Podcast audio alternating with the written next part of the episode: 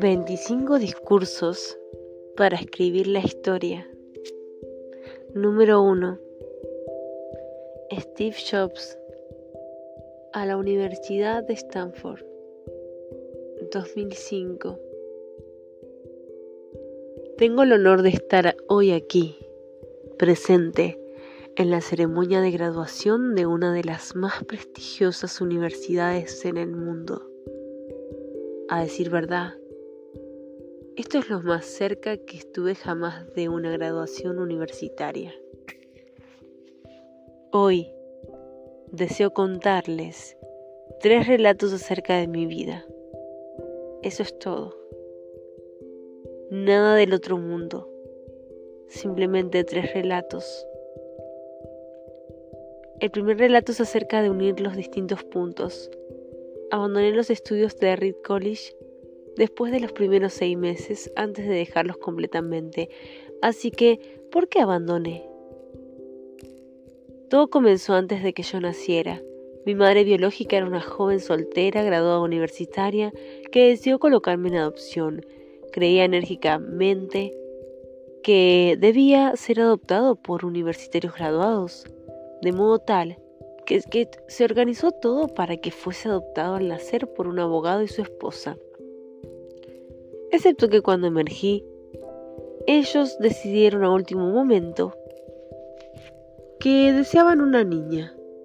Así que mis padres, que estaban en una lista de espera, recibieron una llamada en el medio de la noche que decía, tenemos un varoncito inesperado. ¿Lo quieren? Dijeron, por supuesto. Mi madre biológica averiguó más tarde que mi madre adoptiva nunca se había graduado de la universidad y que mi padre nunca había terminado el colegio secundario. Se rehusó a firmar los papeles definitivos de la adopción, solo se vino a, hacerlo unos meses después, cuando mis padres le prometieron que algún día yo iría a la universidad. Y 17 años más tarde fui a la universidad, pero ingenuamente elegí una universidad que era casi tan cara como Stanford, y todos los ahorros de mis padres, de clase trabajadora, se estaban destinando a mis aranceles universitarios, Luego de casi seis meses, no le encontraba sentido a todo esto. No tenía idea de lo que quería hacer con mi vida y tampoco de qué manera la universidad me ayudaría a resolverlo. Y aquí me encontraba desperdiciando todo el dinero de mis padres que habían ahorrado durante toda su vida.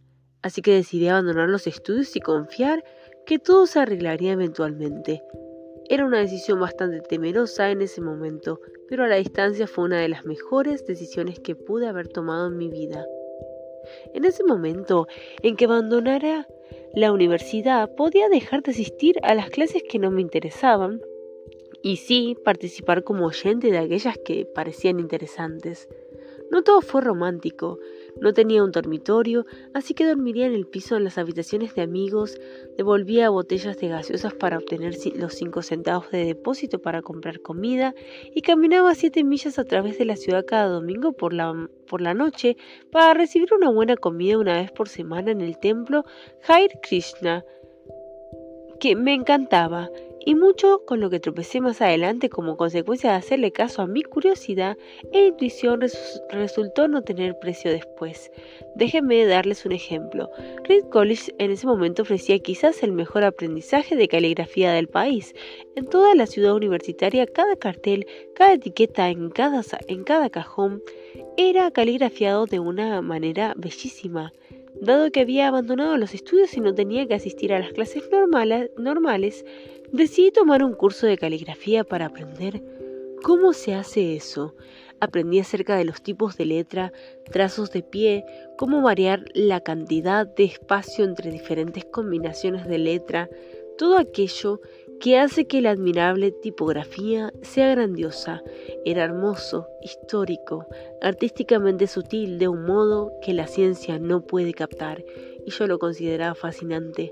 Nada de eso albergaba siquiera la mínima esperanza de alguna aplicación práctica en mi vida, pero diez años más tarde, cuando estábamos diseñando la primera computadora Stove, todo volvió a mi mente y lo volcamos todo en la Mac. Era la primera computadora con bellísima tipografía. De no haber asistido a ese único curso universitario, la Mac no hubiera tenido nunca tipos de letra múltiples. O fuentes espaciadas proporcionalmente, y dado que Windows simplemente copió a Mac, es posible que ninguna computadora personal las hubiera tenido. De haber proseguido mis estudios universitarios no hubiera asistido a ese curso de caligrafía y las computadoras personales no tendrían la maravillosa tipografía que tienen. Por supuesto que era imposible haber unido los, diferentes puntos mirando hacia el futuro cuando estaba en la universidad, pero fue muy muy claro al mirar año a mirar para atrás 10 años más tarde. Nuevamente, no se pueden unir los distintos puntos mirando para adelante, se pueden unir únicamente mirando hacia atrás, así que deben confiar que de alguna manera los puntos se unirán en el futuro. Deben confiar algo en sus agallas, el destino, la vida, el karma, lo que sea. Este enfoque no me ha traicionado nunca e hizo toda la diferencia en mi vida. Mi segundo relato es acerca del amor y la pérdida. Yo tuve suerte, descubrí lo que realmente quería hacer temprano en mi vida.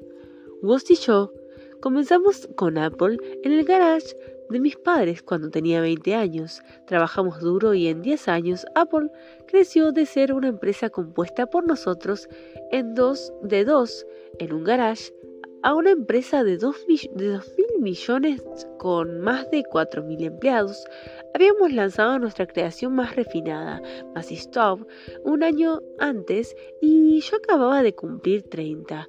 Y después me despidieron.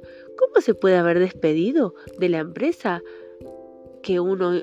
¿Cómo se puede ser despedido de la empresa que uno inició?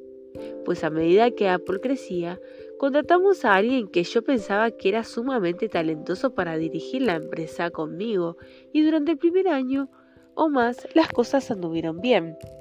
Pero luego, nuestras visiones acerca del futuro comenzaron a diferir y eventualmente tuvimos una disputa. Al tenerla, nuestro directorio lo apoyó a él, así que a los 30 estuve afuera, y bien afuera, todo aquello en lo que había concentrado durante toda mi vida adulta había desaparecido. Y fue devastador. Realmente no supe qué hacer durante unos pocos años o meses. Sentía que había decepcionado a la anterior generación de emprendedores que había soltado la batuta mientras me la estaban pasando. Me reuní con David Packard y Bob Noyce y traté de disculparme por haber echado a perder las cosas de tal manera. Yo representaba un fracaso público muy importante y hasta pensé retirarme del valle, pero poco a poco empecé a darme cuenta que todavía amaba lo que estaba haciendo. El curso de los acontecimientos en Apple no había cambiado eso para nada. Había sido rechazado, pero aún amaba lo que lo mío, así que decidí empezar de nuevo. Me di cuenta desde entonces, pero que el hecho de haber sido despedido de Apple fue lo mejor que me pudo haber pasado. El peso de haber sido reemplazado por la facilidad de convertirme fue el peso del éxito. Y fue volverme principiante, una vez más. Con menor certidumbre acerca de todo, me dio rienda suelta para ingresar en uno de los periodos más creativos de mi vida. Durante los próximos cinco años inicié una empresa llamada Next, otra empresa llamada Pixar, y me enamoré de una maravillosa mujer que convertiría en mi esposa. Pixar llegó a crear el primer largometraje animado por computadora en el mundo Toy Story y en la actualidad es el estudio de animación más exitoso a nivel mundial. En un giro destacado de acontecimientos, Apple adquirió Next. Volví a Apple. Y la tecnología que desarrollamos en Next está en lo más recóndito del renacimiento actual de Apple y que tenemos Lauren y yo, una maravillosa familia juntos. Estoy seguro de que nada de esto hubiera pasado de no haber sido despedido de Apple. Fue un trago amargo, pero creo que el paciente lo necesitaba. A veces la vida golpea en la cabeza con un ladrillo. No pierdan la fe. Estoy convencido de que lo único que me mantenía en curso era que amaba lo que hacía. Deben encontrar lo que realmente les apasiona y esto es tan cierto respecto del trabajo como lo es respecto del amor. El trabajo les llenará una parte importante de sus vidas y la única manera de sentirse realmente satisfecho es realizar lo que consideran un, gran trabajo. Y el único modo de realizar un, gran trabajo es amar lo que uno hace. Si no lo han encontrado aún, sigan buscando. No se conformen. Así como sucede con todos los asuntos del corazón, sabrán cuando lo hayan encontrado. Y así como sucede en cualquier gran relación, mejora más y más a medida que transcurren los años. Así que sigan buscando hasta que lo encuentren. No se conformen. Mi tercer relato es acerca de la muerte. Cuando tenía 17 años leí una cita que decía más o menos lo siguiente. Si vives cada día como si fuera el último, algún día seguramente tendrás razón. Me impresionó y desde entonces por los últimos 33 años de mi vida he mirado en el espejo cada mañana y me he preguntado, si hoy fuese el último día de mi vida, ¿querría hacer lo que estoy por hacer hoy? Y cada vez que la respuesta ha sido no, durante demasiados días seguidos, sé que debo cambiar algo. El recordar que estaré muerto pronto es la herramienta más importante que he encontrado para ayudarme a tomar las grandes decisiones en la vida, porque casi todo, todas las expectativas externas, todo el orgullo, todo el temor o la vergüenza al fracaso, o el temor, todas estas cosas son simplemente desaparecen frente al frente de la muerte, dejando solo lo que es verdaderamente importante.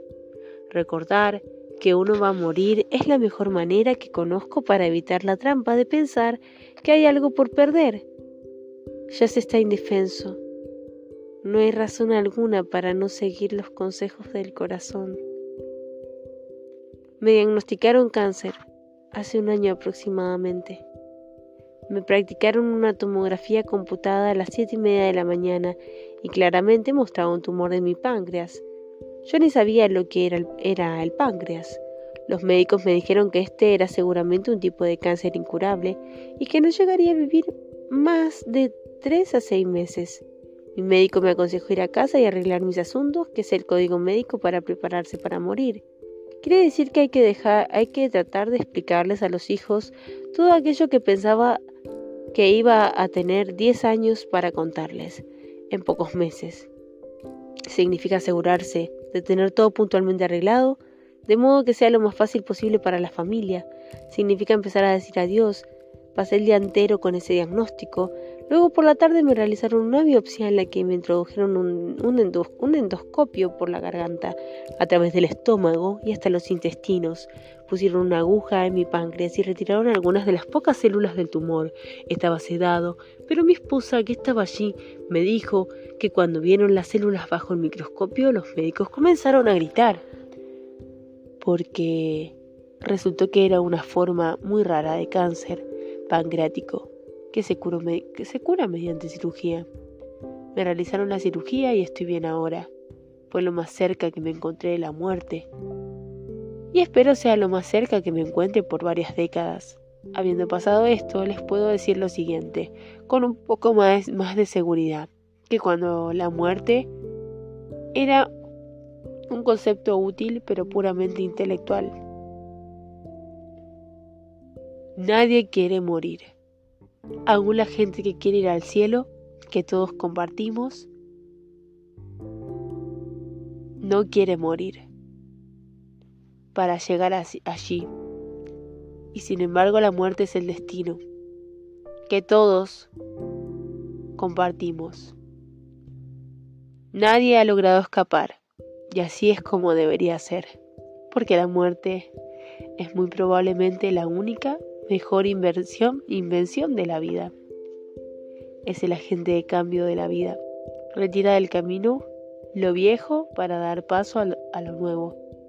En este momento lo nuevo son ustedes, pero algún día, no demasiado lejano, gradualmente se convertirán en lo viejo y se lo sacará del camino.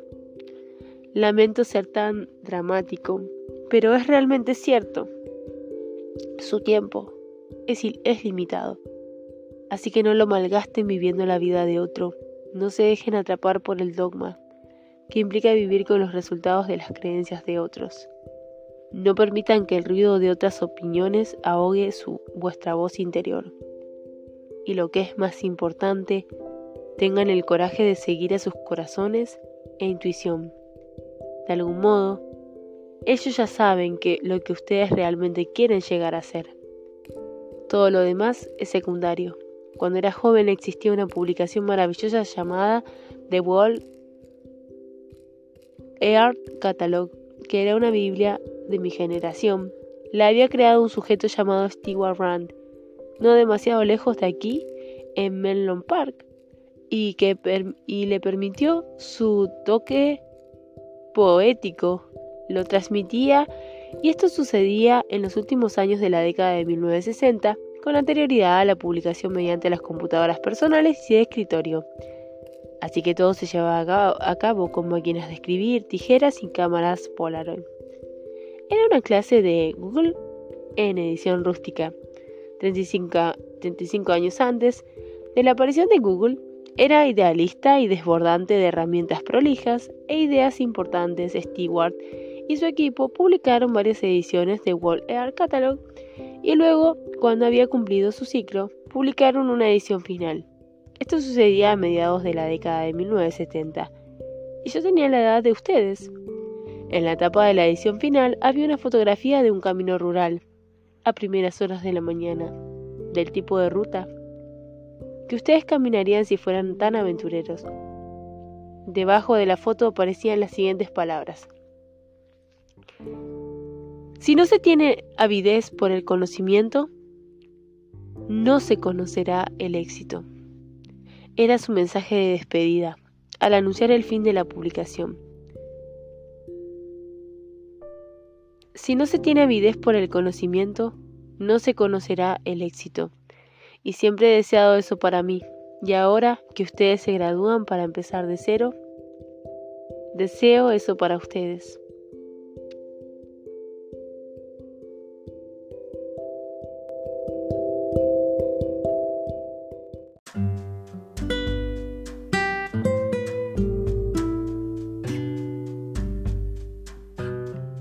Discurso número 2.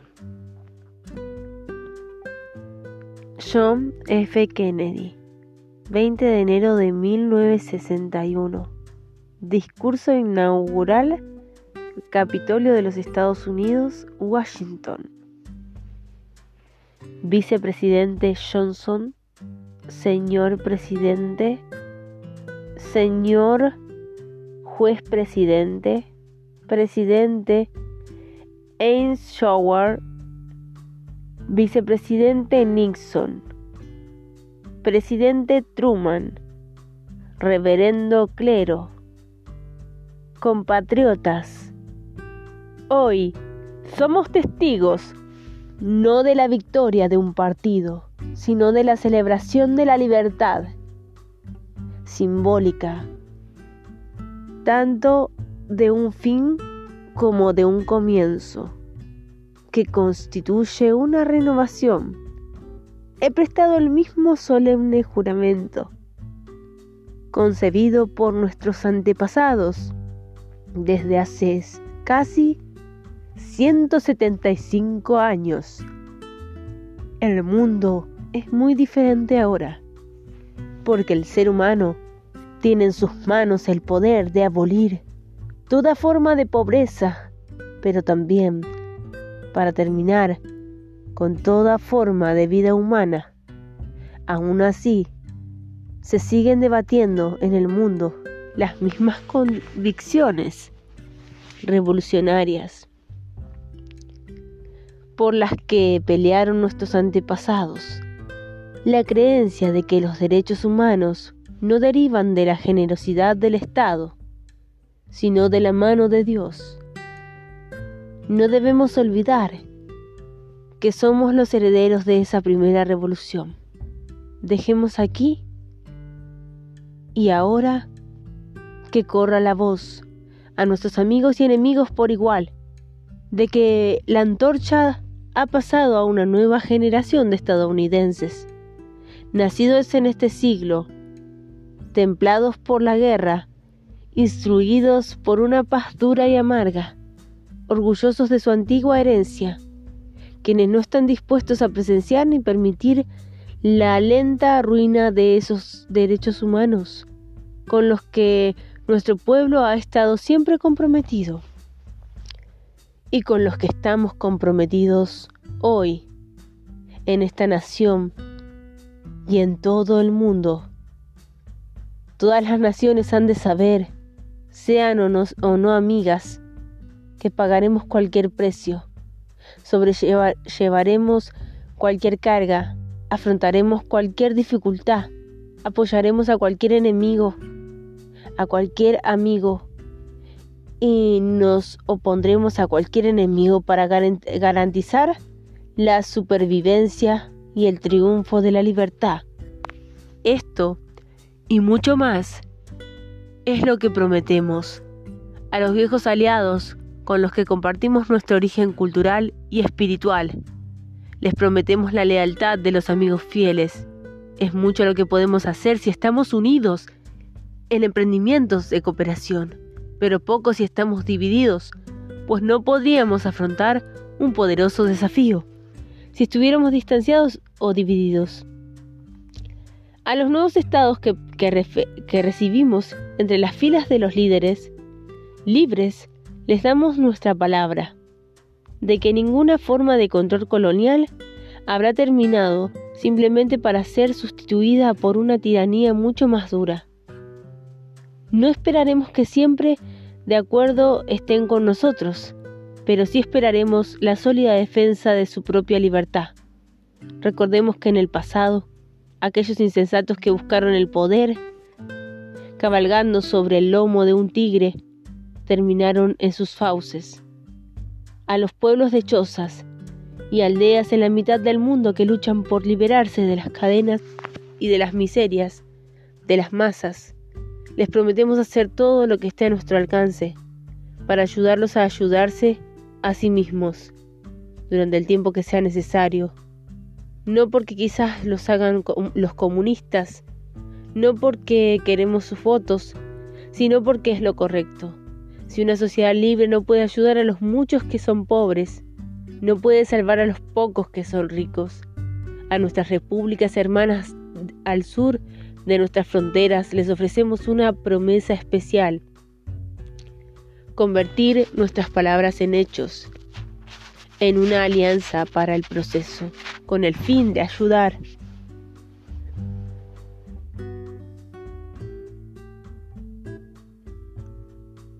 a los muchos que son pobres. No puede salvar a los pocos que son ricos. A nuestras repúblicas hermanas del sur, de nuestras fronteras, les ofrecemos ayudar a los gobiernos libres a romper las cadenas de la pobreza pero esta pacífica revolución de la esperanza no puede convertirse en presa de potencias hostiles. Todos nuestros vecinos han de saber que nos uniremos a ellos para luchar contra la agresión o la subversión en cualquier lugar de las Américas y que cualquier otra potencia sepa que este hemisferio pretende seguir siendo el amo en su propio hogar. A esa Asamblea Mundial de Estados Soberanos, las Naciones Unidas nuestra última gran esperanza en una era en la que los instrumentos de la guerra han superado a los instrumentos de la paz. Le renovamos nuestra promesa de apoyo para evitar que se transforme en un simple foro de injurias, a fin de fortalecer la protección para los nuevos y los débiles y expandir su área de influencia. Por último, a esas naciones que se transformarán en nuestros adversarios, no les ofrecemos una promesa, sino una solicitud. Que ambos bandos comencemos nuevamente la búsqueda de la paz, antes de que los poderes oscuros de la destrucción desatados por la ciencia envuelvan a toda la humanidad en su propio exterminio, deliberado o, o accidental. No osemos tentarlos con la debilidad, porque solo cuando tengamos la seguridad de que nuestras armas son suficientes, podremos estar completamente seguros de que nunca serán usadas. Pero tampoco es posible que dos grandes y poderosos grupos de naciones se consuelen en nuestra realidad actual, ambas partes sobrecargadas con el costo de las armas modernas, ambas justificadamente alarmadas por la constante expansión del, átomo mortal, pero ambas compartiendo y compitiendo en una carrera por alterar el inestable equilibrio de terror que detiene la mano de la última guerra de la humanidad. Así que empecemos nuevamente. Recordemos ambas partes que la civilidad no es una señal de debilidad y que la sinceridad siempre se somete a prueba. Que nunca negociemos por miedo, pero que nunca temamos negociar. Permitámonos analizar qué, qué problemas nos unen, en lugar de detenernos en los problemas que nos dividen.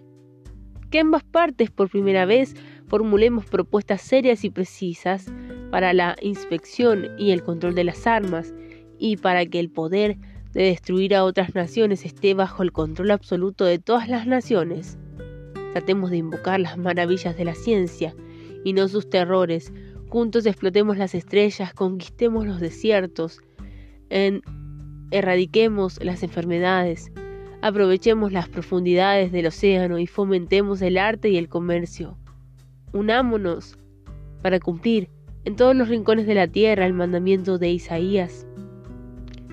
Soltar las conyuntas del yugo, dejar ir libres a los oprimidos.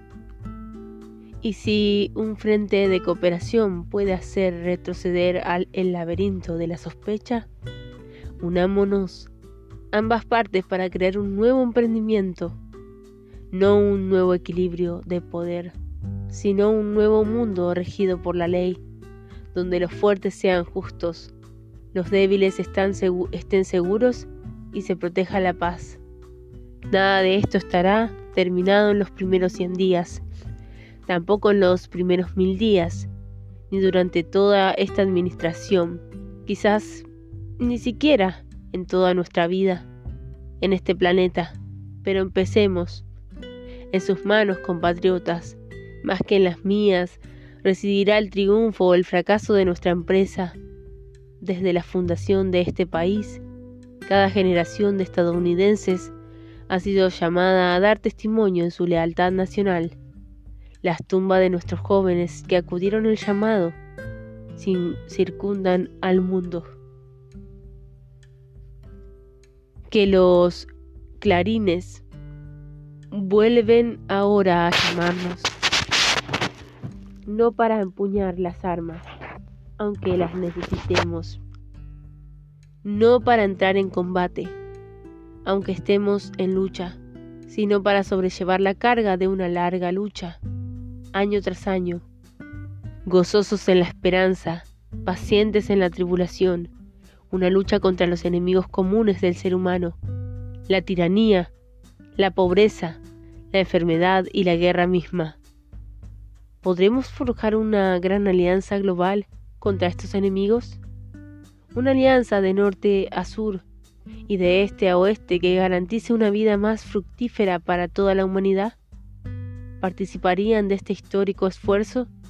En la larga historia del mundo, solo unas pocas generaciones han tenido que defender la libertad en su momento de máximo peligro.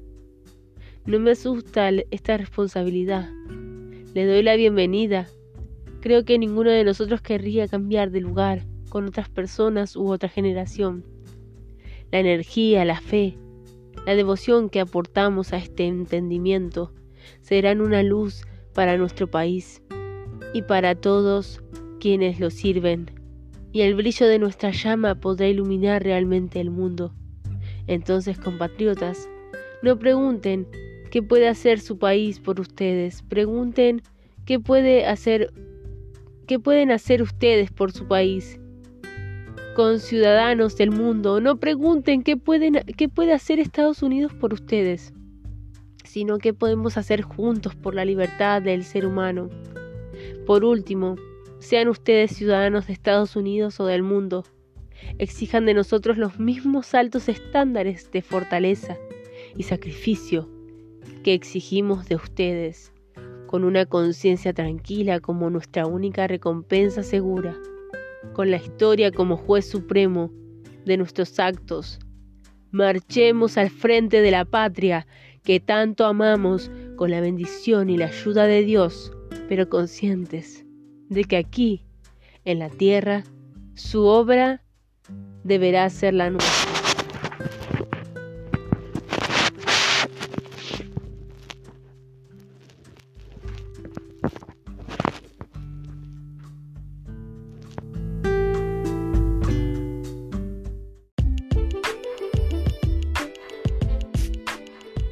Discurso número 3.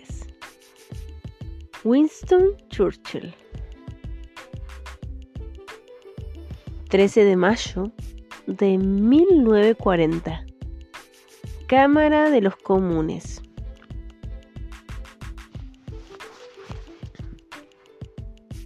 Debemos recordar que estamos en las fases preliminares de una de las grandes batallas de la historia que nosotros estamos actuando en muchos puntos de Noruega y Holanda, que estamos preparados en el Mediterráneo, que la batalla aérea es continua y que muchos preparativos tienen que hacerse aquí y en el exterior. En esta crisis espero que pueda perdonárseme si no me extiendo mucho al dirigirme a la cámara hoy. Espero que cualquiera de mis amigos y colegas o antiguos colegas que estén preocupados por la reconstrucción política se harán cargo y plenamente de la falta total de ceremonial con la que ha sido necesario actuar. Yo diría a la Cámara, como dije a todos los que se han incorporado a este gobierno, no tengo nada más que ofrecer que sangre, esfuerzo, lágrimas y sudor tenemos ante nosotros una prueba de la más penosa naturaleza. Tenemos ante nosotros muchos, muchos largos meses de combate y sufrimiento. Me preguntáis, ¿cuál es nuestra política? Os lo diré, hacer la guerra por mar, por tierra y por aire, con toda nuestra potencia y con toda la fuerza de Dios que nos pueda dar, hacer la guerra contra una tiranía monstruosa nunca superada en el oscuro y lamentable catálogo de crímenes humanos. Esta es nuestra política. Me preguntáis, ¿cuál es nuestra aspiración?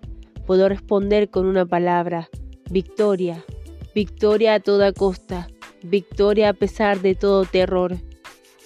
Victoria por largo y duro que pueda ser su camino, porque sin victoria no hay supervivencia. Tened esto por cierto. No habrá supervivencia para todo aquel imperio británico que ha defendido. No habrá supervivencia para el estímulo y el impulso de todas las generaciones para que la humanidad avance hacia su objetivo. Pero yo asumo mi tarea con ánimo y esperanza. Estoy seguro de que no se tolerará que nuestra causa se malogre en medio de los hombres en este tiempo me siento autorizado para reclamar la ayuda de, todas las personas y decir, venid pues y vayamos juntos adelante con nuestras fuerzas unidas.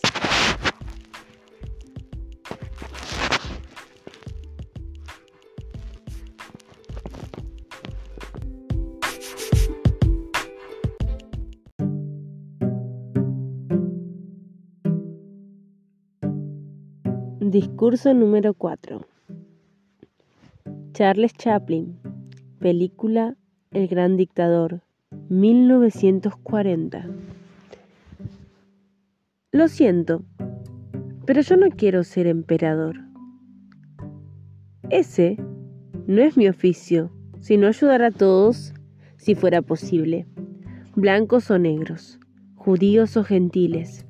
Tenemos que ayudarnos los unos a los otros. Los seres humanos somos así. Queremos hacer felices a los demás, no hacernos desgraciados. No queremos odiar ni ayudar a nadie. En este mundo hay sitio para todos. Y la buena tierra es rica y nadie y, puede alimentar a todos los seres. El camino de la vida puede ser libre y hermoso, pero lo hemos perdido. La codicia ha envenenado las armas, ha levantado barreras de odio, nos ha empujado hacia las miserias y las matanzas. Hemos progresado muy deprisa, pero nos hemos encarcelado a nosotros mismos. El maquinismo que crea abundancia nos deja en la necesidad. Nuestro conocimiento nos ha hecho cínicos, nuestra inteligencia, duros y secos. Pensamos demasiado, sentimos muy poco. Más que máquinas necesitamos más humanidad, más que inteligencia, tener bondad y dulzura. Sin estas cualidades la vida será violenta, se perderá todo. Los aviones y la radio nos hacen sentirnos más cercanos. La verdadera naturaleza de estos inventos exige bondad humana, exige la hermandad universal que nos una a todos nosotros. Ahora mismo mi voz llega a millones de seres en, en todo el mundo, millones de hombres desesperados, mujeres y niños, víctimas de un sistema que hace torturar a los hombres, encarcelar a la gente inocente, a los que puedan oírme les digo, no desesperéis. La desdicha que padecemos no es más que la pasajera codicia y la amargura de hombres que temen seguir el camino del progreso humano. El odio pasará y caerán los dictadores y el poder que se le quitó al pueblo se le reintegrará al pueblo. Y así, mientras el hombre exista, la libertad no perecerá. Soldados, no os entreguéis a eso que en realidad os desprecian, os esclavizan, reglamentan vuestras vidas y os dicen que tenéis que hacer, que decir, y que sentir. Os barren el cerebro, os ceban, os tratan como a ganado y como carne de cañón. No os entreguéis a estos individuos inhumanos, hombres máquina, con cerebros y corazones de máquina. Vosotros no sois ganado, no sois máquinas, sois hombres Lleváis el amor de la humanidad en vuestros corazones, no el odio. Solo lo, lo que no aman, odian. Los que nos aman y los inhumanos. Soldados, no luchéis por la esclavitud, sino por la libertad. En el capítulo 17 de San Lucas se lee, el reino de Dios no está en un hombre, ni en un grupo de hombres, sino en todos los hombres. Vosotros, los hombres, tenéis el poder, el poder de crear máquinas, el poder de crear felicidad, el poder de hacer una vida libre y hermosa y convertirla en una maravillosa aventura. En nombre de la democracia, utilicemos ese poder actuando todos unidos. Luchemos por un mundo digno, nuevo, y noble, que garantice a los hombres un trabajo, a la juventud un futuro y a la vejez seguridad. Pero bajo la promesa de esas cosas, las fieras subieron al poder, pero mintieron. Nunca han cumplido sus promesas, ni nunca la cumplirán. Los dictadores son libres, son ellos, pero esclavizan al pueblo. Luchemos ahora para hacer realidad lo prometido, todos a luchar para liberar al mundo, para derribar barreras nacionales, para eliminar la ambición, el odio y la intolerancia. Luchemos por el mundo de la razón, un mundo donde la ciencia, el progreso nos conduzca a todos a la felicidad. Soldados, en nombre de la democracia, debemos unirnos todos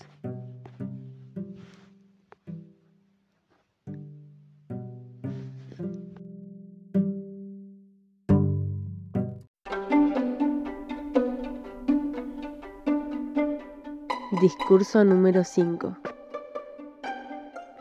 Senador Barack Obama. New Hampshire. 8 de enero de 2008.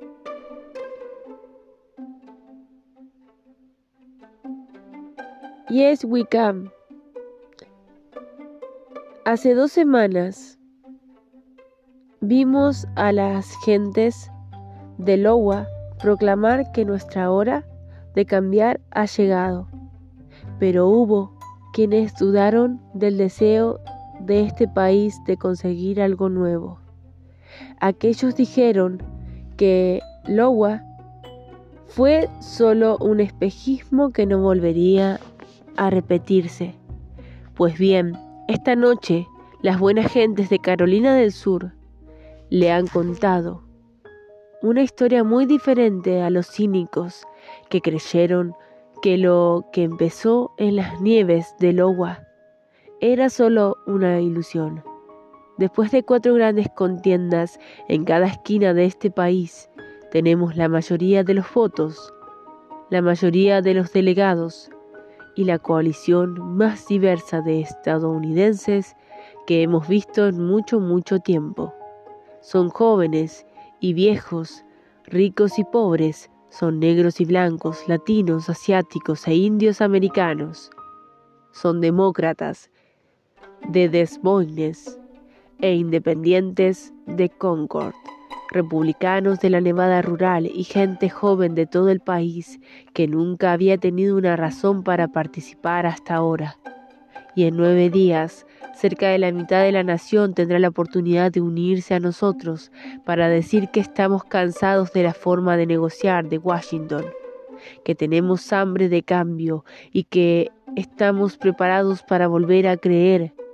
Pero si hay algo que se nos ha recordado desde lo de Lowa, es, es que el tipo de cambio que queremos no va a ocurrir fácilmente. En parte, porque tenemos grandes candidatos en el terreno, fieros competidores que merecen respeto y por muy contenciosa que esta campaña se pueda poner, tenemos que acordarnos que esta es una carrera para conseguir la nominación demócrata y que todos nosotros compartimos un deseo permanente de terminar con, las desastrosas políticas de la administración actual pero existen diferencias reales entre los candidatos. Queremos algo más que un cambio de partido en la Casa Blanca. Queremos fundamentalmente cambiar la realidad de Washington. Una realidad que trasciende a cualquier partido en particular. Y ahora, esa realidad está contraatacando con todo lo que tiene, con las mismas viejas tácticas que nos divierten y distraen a la hora de resolver los problemas que las gentes tienen que afrontar ya que la, ya sean la cobertura sanitaria que no pueden costearse o la, o la hipoteca que no pueden pagar. Así que esto no va a ser fácil. No subestimemos a aquellos a los que estamos, que no nos enfrentamos.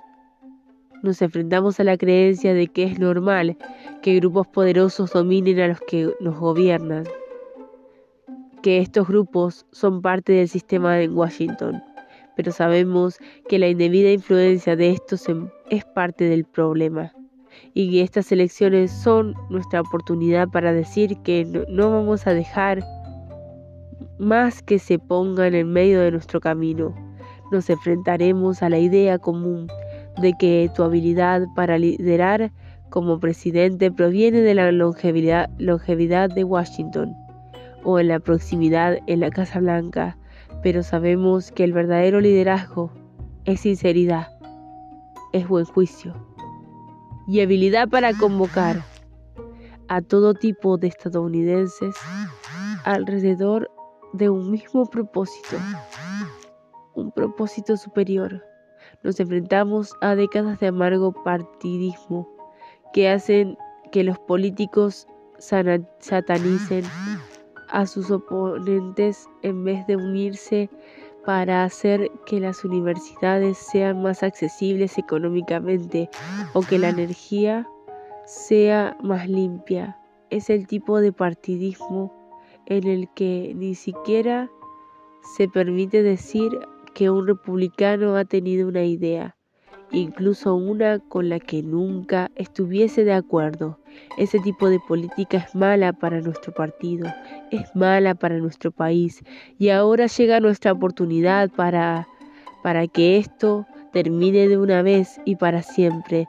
Nos enfrentaremos a la idea de que se puede decir lo que sea o hacer lo que sea para ganar unas elecciones. Sabemos que es precisamente esto lo que no funciona en nuestro sistema político. Esta es la razón de que la gente no crea más en lo que dicen sus líderes. Es por esto por lo que no vamos a sintonizar con el pueblo.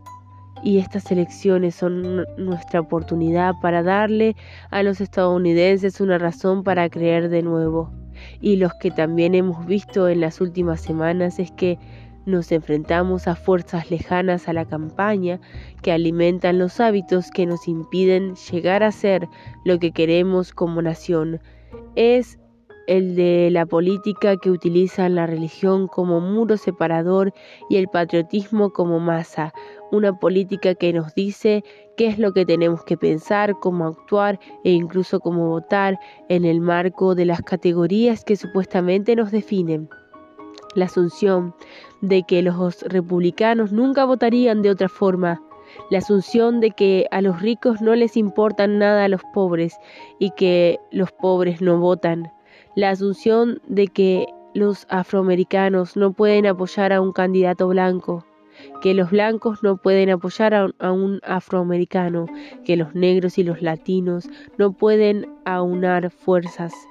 Pero aquí estamos esta noche para decir que estos no son los Estados Unidos en los que creemos. Yo no he viajado por este estado durante un año pasado para ver una California del Sur, una, una Carolina del Sur blanca o negra.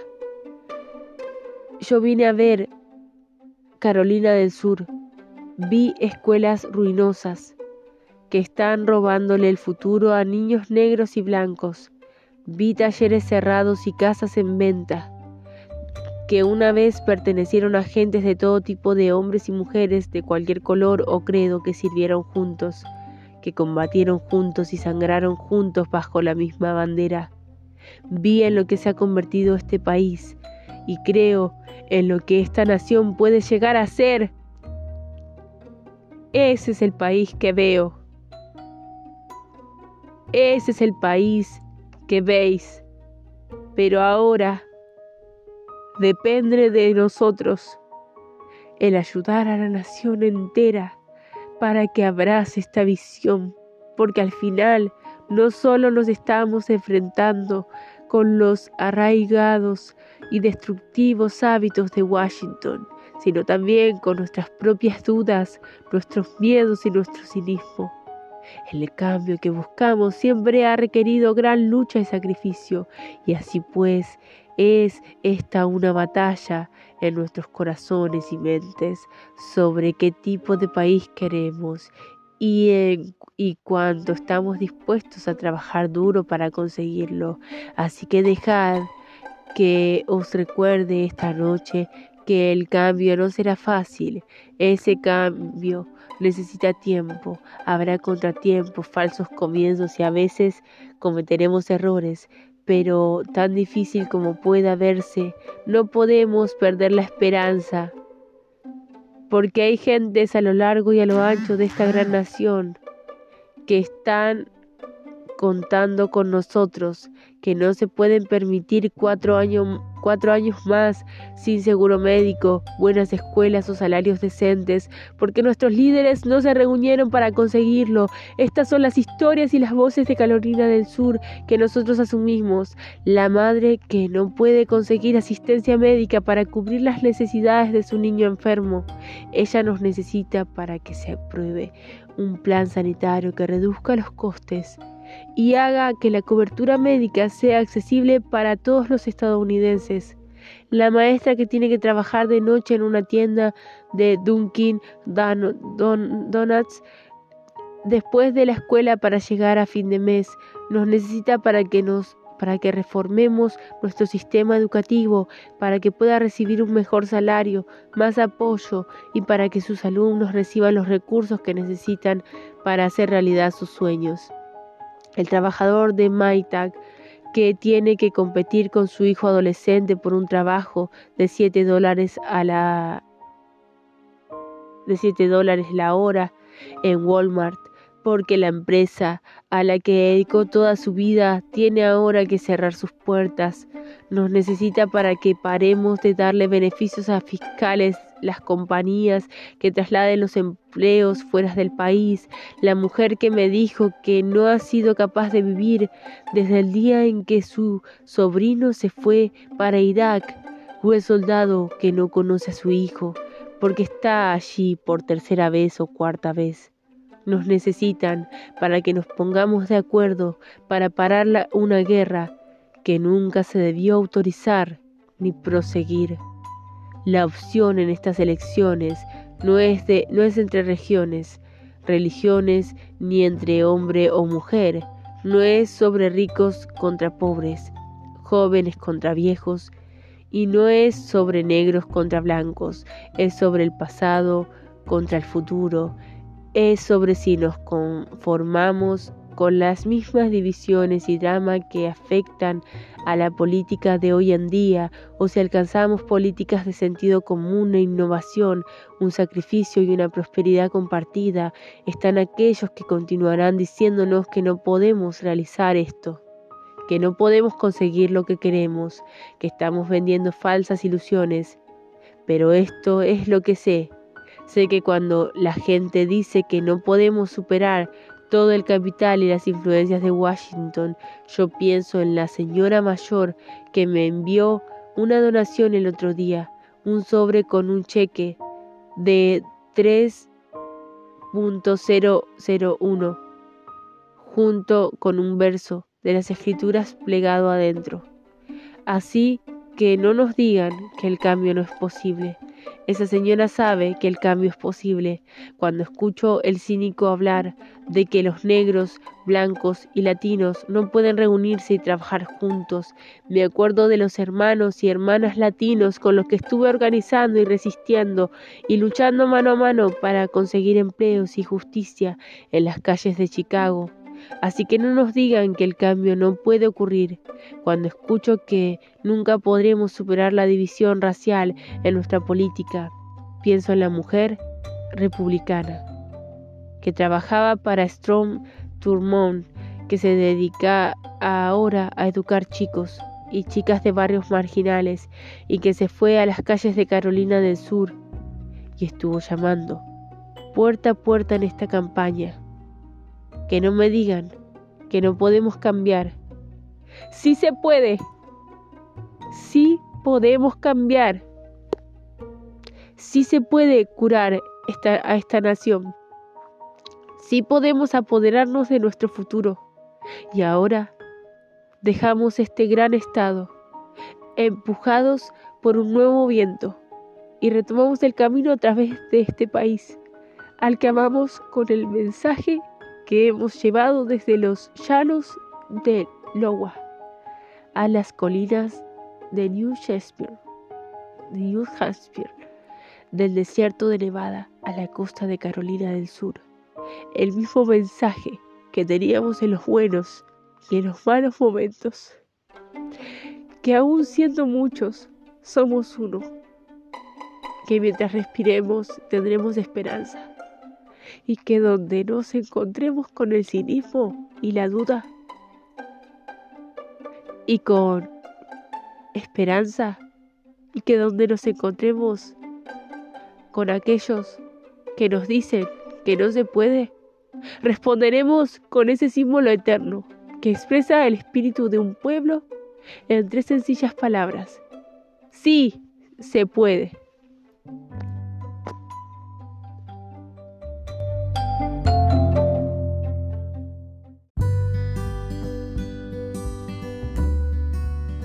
Discurso número 6. Barack Obama. Toma posesión el 20 de enero de 2009. Queridos conciudadanos, me presento aquí hoy humildemente, consciente de la tarea que nos aguarda, agradecido por la confianza que habéis depositado en mí, conocedor de los sacrificios que nos hicieron nuestros antepasados. Gracias al presidente Bush por el servicio a nuestra nación y por la generosidad y la cooperación que ha demostrado en esta transición. Son ya 44 los estadounidenses que han prestado juramento como presidentes. Lo han hecho durante mareas de prosperidad y en aguas pacíficas y tranquilas. Sin embargo, en ocasiones este juramento se ha presentado en medio de nubes y tormentas. En esos momentos Estados Unidos ha seguido adelante, no solo gracias a la pericia o la visión de quienes ocupaban el cargo, sino porque nosotros, el pueblo, hemos permanecido fieles a los ideales de nuestros antepasados y a nuestros documentos fundacionales. Así ha sido y así debe ser con esta generación de estadounidenses. Es bien sabido que estamos en medio de una crisis. Nuestro país está en guerra contra una red de violencia y odio de gran alcance. Nuestra economía se ha debilitado enormemente como consecuencia de la codicia y la irresponsabilidad de algunos, pero también por nuestra incapacidad colectiva de tomar decisiones difíciles y preparar a la nación para una nueva era. Se han perdido casas, se han eliminado empleos, se han cerrado empresas, nuestra sanidad es muy cara, nuestras escuelas tienen demasiados fallos y cada día trae nuevas pruebas de que nuestros usos de la energía fortalecen a nuestros adversarios y ponen en peligro el planeta. Estos son indicadores de una crisis sujetos a datos y estadísticas, menos fácil de medir, pero no menos profunda que la destrucción de la confianza. En todo nuestro territorio, un temor persistente de que el declive de Estados Unidos es inevitable y la próxima generación tiene que rebajar sus miras. Hoy os digo que los problemas que nos aguardan son reales, son graves y son numerosos. No será fácil resolverlos, ni podrá hacerse en poco tiempo. Pero debes tener clara una cosa. América, los resolveremos. Hoy estamos reunidos aquí porque hemos escogido la esperanza por encima del miedo, el propósito común por encima del conflicto y la discordia. Hoy venimos a proclamar el fin de las disputas mezquinas y las falsas promesas, las recriminaciones las recriminaciones y los dogmas gastados que durante tanto tiempo han sofocado nuestra política. Seguimos siendo una nación joven. Pero como dicen las escrituras, ha llegado la hora de dejar a un lado las cosas infantiles. Ha llegado la hora de reafirmar nuestro espíritu de resistencia, de escoger lo mejor que tiene nuestra historia, de llevar adelante ese precioso don, esa noble idea transmitida de generación en generación, la promesa hecha por Dios de que todos somos iguales, todos somos libres y todos merecemos una oportunidad de buscar toda felicidad que nos sea posible. Al reafirmar la grandeza de nuestra nación, sabemos que esa grandeza no es nunca un regalo, hay que ganársela. Nuestro viaje nunca ha estado hecho de atajos, ni se ha conformado con lo más fácil. No ha sido nunca un camino para los pusilánimes, para los que prefieren el ocio al trabajo o no buscan más que los placeres de la riqueza y la fama. Han sido siempre los audaces, a los, más activos, los constructores de cosas, algunos reconocidos, pero en su mayoría hombres y mujeres, cuyos esfuerzos permanecen en la oscuridad. Los que nos han impulsado en el, largo y arduo sendero hacia la prosperidad y la libertad. Por nosotros empaquetaron sus escasas posesiones terrenales y cruzaron océanos en busca de una nueva vida. Por nosotros trabajaron en condiciones infrahumanas y colonizaron el oeste, y soportaron el látigo y labraron la dura tierra. Por nosotros combatieron y murieron en lugares como Concord y Gettysburg, Normandía y Kensa, Saan. Una y otra vez esos hombres y mujeres lucharon y se sacrificaron, trabajaron hasta tener las manos en carne viva, para que nosotros pudiéramos tener una vida mejor. Vieron que Estados Unidos era más grande que la suma de nuestras ambiciones individuales, más grande que todas las diferencias de origen de riqueza de partido. Ese es el viaje que hoy continuaremos. Y continuamos, seguimos siendo el país más próspero y poderoso de la Tierra. Nuestros trabajadores no son menos productivos que cuando comenzó esta crisis. Nuestras mentes no son menos imaginativas. Nuestros bienes y servicios no son menos necesarios que toda la semana pasada, el mes pasado, ni el año, ah, ni el año pasado. Nuestra capacidad no ha disminuido, pero el periodo del inmovilismo, de proteger estrechos intereses y aplazar decisiones desagradables ha terminado. A partir de hoy, debemos levantarnos, sacudirnos del polvo y empezar a trabajar para reconstruir Estados Unidos. Porque miremos donde miremos, hay trabajo que hacer. El estado de la economía exige actuar con audacia y rapidez. Y vamos a actuar no solo para crear nuevos puestos de trabajo, sino para sentar nuevas bases de crecimiento Construiremos las carreteras y los puentes, las redes eléctricas y las líneas digitales que nutren eh, nuestro comercio y nos unen a todos.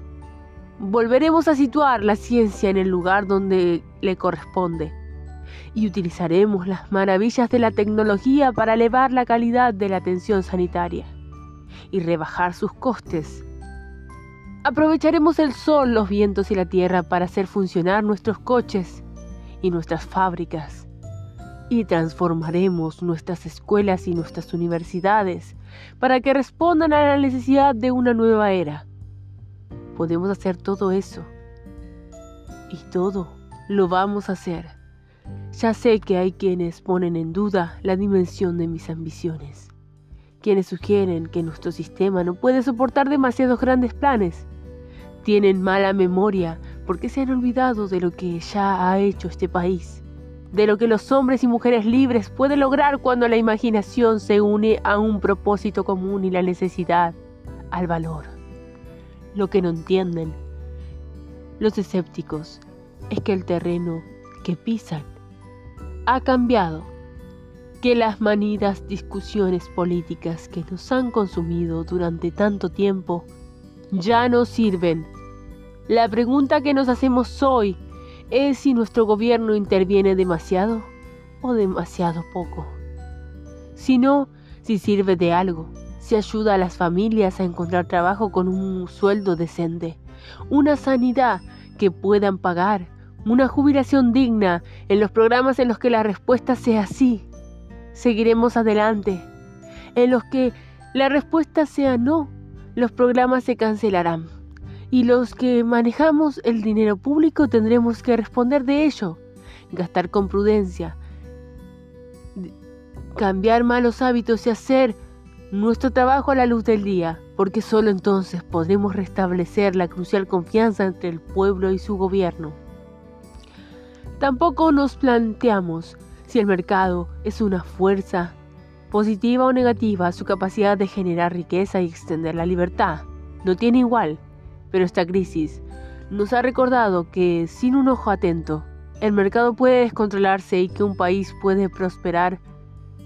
No puede durante mucho tiempo, cuando solo favorece a los que ya son prósperos. El éxito de nuestra economía ha dependido siempre no solo del tamaño de nuestro Producto Interior Bruto, sino del alcance de nuestra prosperidad, de nuestra capacidad de ofrecer oportunidades a todas las personas, no por caridad, sino porque es la vía más firme hacia nuestro bien común. En cuanto a nuestra defensa común, rechazamos como falso que haya que elegir entre nuestra seguridad y nuestros ideales. Nuestros padres fundadores enfrentados a peligros que apenas podemos imaginar elaboraron una carta que garantizase el imperio de la ley y los derechos humanos, una carta que se ha, perfeccionado con la sangre de generaciones. Esos ideales siguen iluminando el mundo y no vamos a renunciar a ellos por conveniencia. Por eso, a todos los demás pueblos y gobiernos que, hoy nos contemplan, desde las mayores capitales hasta la pequeña aldea en la que nació mi padre, os digo, sabed que Estados Unidos es amigo de todas las naciones y todos los hombres, mujeres y niños que buscan paz y dignidad y que estamos dispuestos a asumir de nuevo el liderazgo. Recordemos que generaciones anteriores se enfrentaron al fascismo y comunismo, no solo con misiles y carros de combate, sino con alianzas sólidas y convicciones, convicciones duraderas. Comprendieron que nuestro poder no puede protegernos por sí solo, ni nos da derecho a hacer lo que queramos. Al contrario, sabían que nuestro poder crece mediante su uso prudente. Nuestra seguridad nace de la justicia de nuestra causa, la fuerza de nuestro ejemplo y la moderación que deriva de la humanidad y la humildad y la contención. Somos los guardianes de este legado. Guiados otra vez por estos principios podemos hacer frente a nuevas amenazas que exigen un esfuerzo aún mayor, más cooperación y más comprensión, comprensión entre naciones. Empezaremos a dejar Irak de manera responsable en manos de su pueblo y a forjar una merecida paz en Afganistán. Trabajaremos sin descanso con viejos amigos y antiguos enemigos para disminuir la amenaza nuclear y hacer retroceder el espectro del calentamiento del planeta. Nos pediremos perdón por nuestra forma de vida ni, ni flaquearemos en su defensa. Y a quienes pretendan conseguir sus objetivos provocando terror y asesinando inocentes, les decimos que nuestro espíritu es más fuerte y no podéis romperlo. No duraréis más que nosotros, y os derrotaremos, porque sabemos que nuestra herencia multicolor es una ventaja, no una debilidad. Somos una nación de cristianos y musulmanes, judíos e hindúes y no creyentes. Somos lo, somos lo que somos por la influencia de todas las lenguas y todas las culturas de todos los rincones de la tierra y porque probamos el amargo sabor de la guerra civil y la segregación y salimos de aquel oscuro capítulo más fuertes y más unidos. No tenemos más remedio que creer que los viejos odios desaparecerán algún día, que las líneas triviales de pronto se disolverán y que Estados Unidos debe desempeñar su papel y ayudar a iniciar una nueva era de paz al mundo musulmán Buscamos un nuevo camino hacia adelante basado en intereses mutuos y mutuo respeto. A esos líderes de todo el mundo que pretenden sembrar el conflicto, o culpar de los males de su sociedad occidente, sabed que vuestro pueblo os juzgará por lo que seáis capaces de construir, no por lo que destruyáis. A quienes se aferran al poder mediante la corrupción y el engaño acallando, a los que disienten, Tened claro que la historia no está de vuestra parte, pero estamos dispuestos a tender una mano si vosotros abrís, abrís el puño. A los habitantes de los países pobres, nos comprometemos a trabajar a vuestro lado para conseguir que vuestras granjas florezcan y que fluyan aguas potables, para dar de comer a los cuerpos desnutridos y saciar las mentes sedientas, y a esas naciones que, como la nuestra, disfrutan de una relativa riqueza, les decimos que no podemos seguir mostrando indiferencia ante el sufrimiento que existe más allá de nuestras fronteras, ni podemos consumir los recursos mundiales sin tener en cuenta las consecuencias, porque el mundo ha cambiado y nosotros debemos cambiar con él. Mientras reflexionamos sobre el camino que nos espera, recordemos con humilde gratitud a esos valerosos estadounidenses que en ese mismo instante patrullan desiertos lejanos y montañas remotas. Tienen cosas que decirnos del mismo modo que los héroes caídos que yacen en Arlington son guardianes de nuestra libertad, sino porque le rendimos homenaje, porque son los guardianes de nuestra libertad. Encarnan el espíritu de servicio, nos susurran a través del tiempo la voluntad de encontrar sentido en algo más grande que ellos mismos. Y sin embargo, en ese momento, un momento que definirá a una generación, ese espíritu es precisamente el que debe llenarnos a todos, porque con todo lo que el gobierno puede y debe hacer, a la hora de la verdad, la fe y el empeño del pueblo norteamericano son el fundamento supremo sobre el que apoya esta nación. La bondad de dar cobijo a un extraño cuando se rompen los diques, la generosidad de los trabajadores que prefieren reducir sus horas antes de ver cómo pierde su empleo un amigo. Eso es lo que nos ayuda a sobrellevar los tiempos más difíciles. Es el valor del bombero que sube corriendo por una escalera llena de humo, pero también la voluntad de un padre de cuidar a su hijo. Eso es lo que al final decide nuestro destino. Nuestros retos pueden ser nuevos, los instrumentos con los que afrontamos pueden ser nuevos, pero los valores de los que depende nuestro éxito, el esfuerzo y la honradez, el valor y el juego limpio, la tolerancia y la curiosidad, la lealtad y el patriotismo son algo viejo, son cosas reales, han sido el callado motor de nuestro progreso a lo largo de la historia. Por eso, lo que se necesita es volver a estas verdades. Lo que se nos exige ahora es una nueva era de responsabilidad, un reconocimiento por parte de cada estadounidense de que tenemos obligaciones con nosotros mismos, nuestro país y el mundo, unas obligaciones que no aceptamos a regañadientes, sino que asumimos de buen grado con la firme convicción de que no existe nada tan satisfactorio para el espíritu que defina también nuestro carácter como la entrega total a una tarea difícil. Este es el precio y la promesa de la ciudadanía. Esta es la fuente de nuestra confianza, la seguridad de que Dios nos pide que dejemos huella a un destino incierto. Este es el significado de nuestra libertad y nuestro credo, por lo que los hombres, mujeres y niños de todas las razas y todas las creencias pueden unirse en celebración en este grandioso mall y por lo que a un hombre cuyo padre no hace ni 60 años quizá no le habrían atendido en un restaurante local, puede estar ahora aquí ante vosotros y prestar el juramento más sagrado. Marquemos, pues, este día con el recuerdo de quienes somos y cuánto camino hemos recorrido.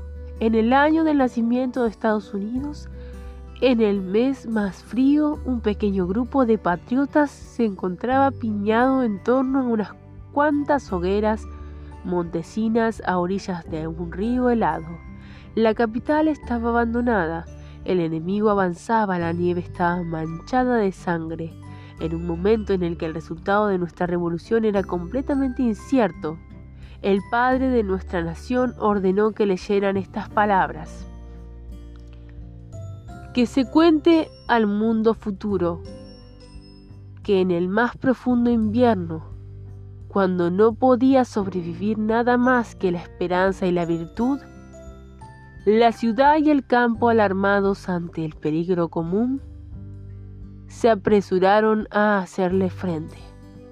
América, ante nuestros peligros comunes en este invierno de nuestras dificultades, Recordemos estas palabras eternas con esperanza y virtud. Afrontemos una vez más las corrientes heladas y soportemos las tormentas que se pueden venir. Que los hijos de nuestros hijos puedan decir que cuando se, se nos puso a prueba nos negamos a permitir que se interrumpiera este viaje no nos dimos la vuelta y flaqueamos, y que con la mirada puesta en el horizonte y la gracia de Dios con nosotros, seguimos llevando hacia adelante el gran don de la libertad y lo entregamos a salvo a las generaciones futuras. Gracias, que Dios os bendiga, que Dios bendiga a América.